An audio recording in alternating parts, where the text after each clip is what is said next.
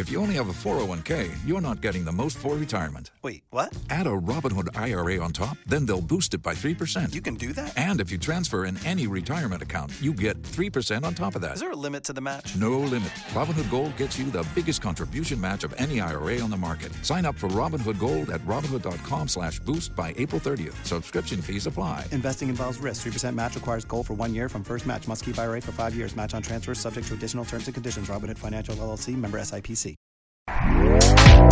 Este podcast forma parte de Evox Originals.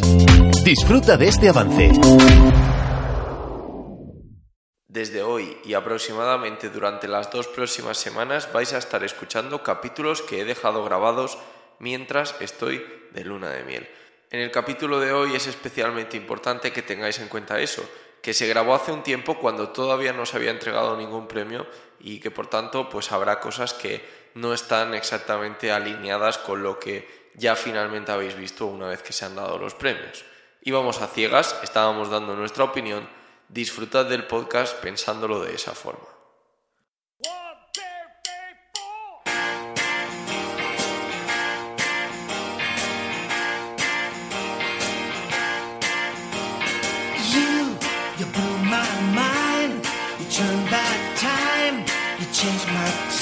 I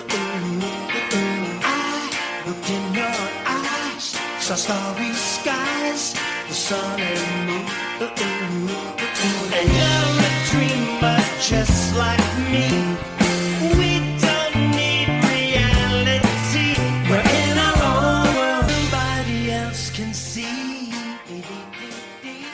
Hola, ¿qué tal? Muy buenas, bienvenidos a un nuevo podcast de Hablando de NBA, bienvenidos a un nuevo podcast de... No sé si llamar a esto solo triples, chicos, ¿qué hacemos? ¿Esto es solo triples cuando estamos eh, dos tercias partes de, de la gente? Do- ¿Dos Dani. tercias? ¿Dos tercias? Bueno, do- dos Triples, tercios, llámalo tercios. triples. Solo triples. Yo, yo sí que me daría el lujo de llamarlo así, ¿eh? me gusta. Eh, David, muy buenas también. Muy buenas, Javi. Un placer. Y, y Dani, ¿qué tal? Bueno, aquí con ganas de, de escucharos. Bien ausente que has estado este año, ¿eh? Sí, es, que este año, durante gran parte del año, no, no he visto nada de NBA. O sea, ahora he aprovechado para ponerme al día. Bueno, eh, nada, simplemente eh, venimos a haceros un repaso de lo que para nosotros han sido los premios de esta temporada. Ya sabéis que la NBA los da ahora después de los playoffs, ahí en la gala esa que se inventaron y, y que bueno, de hecho el año pasado ya incluso sin gala pues se siguieron dando ahí. Para mí no tiene ningún sentido, rápida crítica a esto si queréis, pero para mí enfría totalmente los premios porque debe tener en cuenta solo regular season y los dan después de los playoffs y tenemos todos la foto de playoff. Estoy, estoy de acuerdo. Eso suele pasar además de cara al MVP, por ejemplo. Es, me parece muy descafeinado que el MVP de la temporada Se lo dan a un tío que a lo mejor cae en primera ronda y ha hecho un Eh, catástrofe. Es Claro, lo más y- probable que pueda pasar este año, además. y, y te olvidas de.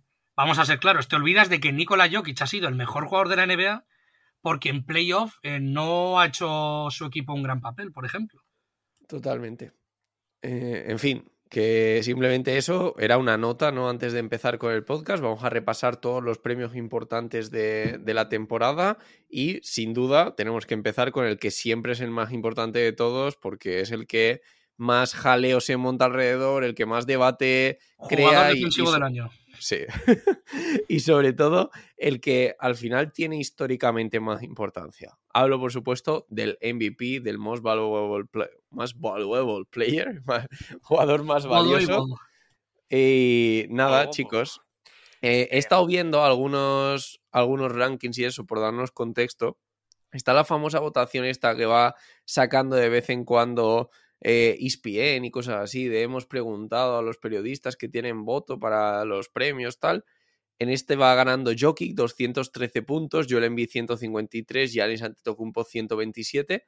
No significa que tengan eh, votos de ser primero, ¿eh? O sea, lo que pasa es que el segundo también se lleva puntos. Creo que es 3-2, no, 5-4-3-2-1 o algo así, porque creo que hasta el top 5 se llevan votos.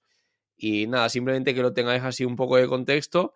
También otra cosa es que la NBA suele hacer eh, una, un MVP Leader en su NBA.com, algo que a mí siempre me ha parecido como que ensucia un poco eh, la limpieza ¿no? de este premio, porque realmente es la NBA publicando, es un periodista, ¿no? Pero no deja de ser la NBA preguntando a sus periodistas quién cree que debe ganar el MVP y publicándolo en NBA.com, que centraliza a su vez toda la información de la NBA. A mí es algo que personalmente siempre me ha llamado mucho la atención. Aquí en este ranking también está primero Jokic, en este caso está segundo Giannis Antetokounmpo y tercero es Joel Embiid. Dicho esto, decidme vosotros qué pensáis. A ver, yo, yo creo que todos vamos a compartir la línea, o espero, me gustaría creer, que Nikola Jokic es el MVP de esta temporada. Mm, Pues yo creo que te van a debatir, ¿eh? No, no sé por qué, creo que te van a debatir algo. Pero debatir en qué. O sea, ¿en qué sentido? ¿Veis a alguien por encima de, de Jokic? ¿O Para mí es Jokic, ¿eh? Para mí es Jokic claramente Yo- y, y- y de hecho ya bastante le menosprecia la NBA como para que también le menosprecie si, ya si incluso Jokic quitándole este hubiese- premio.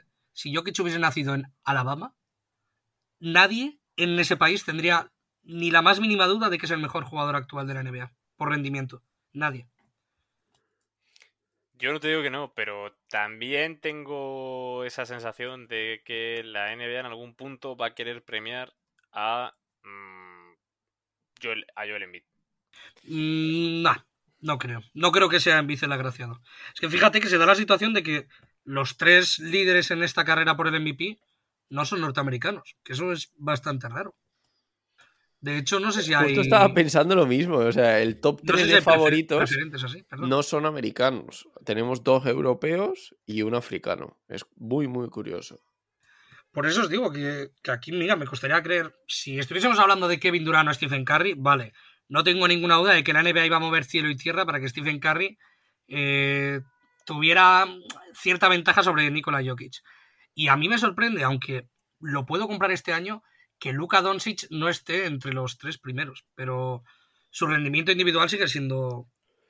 Al final ha terminado entrando en el top 5, pero creo que se ha activado tarde, ¿no? Ha sido, empezó muy Sí. fuerte el año, estaba en los debates, tuvo esa época del medio donde bajó su rendimiento, además tuvo una lesión, Y, luego al final de temporada ha sido además. brutal. En esto además tuvimos un debate, igual Javi creo recordar sobre lo de Doncic, Sí. por, por el que si ese El bajón tema de si mejoraba, no el mejoraba, sí. estancamiento que podía haber tenido ¿Cuál- y realmente es que cuál está es Me dieron palos, ¿eh? En aquellos comentarios me dieron palos, David. Y yo te lo di, porque para mí llamar que se, había estancado un jugador que estaba haciendo algo que, que realmente solo ha hecho LeBron en la liga, no sé, me parecía Es pronto.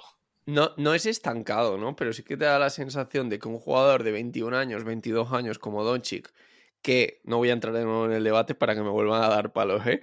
Pero lo que, lo que quería decir en ese momento simplemente es que tienes la sensación de que el techo de Doncic está más lejos y puede parecer una barbaridad que haga mejores números. Pero es que es la sensación que te da, porque tú lo ves que la mitad del año, por ejemplo, está jugando con sobrepeso Claro, pero y que físicamente llega mal a los finales de partido. Entonces dices, ostras, este chico tiene 22 años, puede seguir mejorando porque no deja de mejorar y si se pone a lo mejor un poco a tono físicamente, ya con eso va a hacer la mejor temporada de su vida, seguro. Pero aquí entro con lo que te comentaba yo en ese podcast. El techo de Doncic a nivel de números, difícil, porque te pones en números de anotación de un tal Michael Jordan, en números de eh, a nivel de completo de jugador de un tal LeBron James, y estamos hablando de los mejores jugadores de la historia.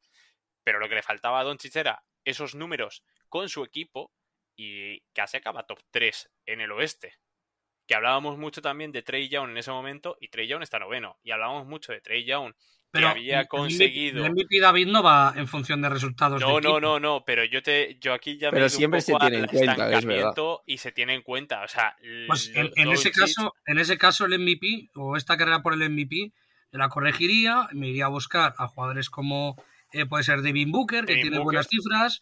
que Eh, Devin Booker tendría que ser mínimo top 5 este año en el MVP no, no lo veo así, de verdad, no lo veo así. por rendimiento sí Bu- Bueno, no lo veo así, de verdad. De- O sea, depende de los rankings creo, que creo que hay, mires, suele creo que hay un artífice mayor del éxito de su equipo. ¿eh?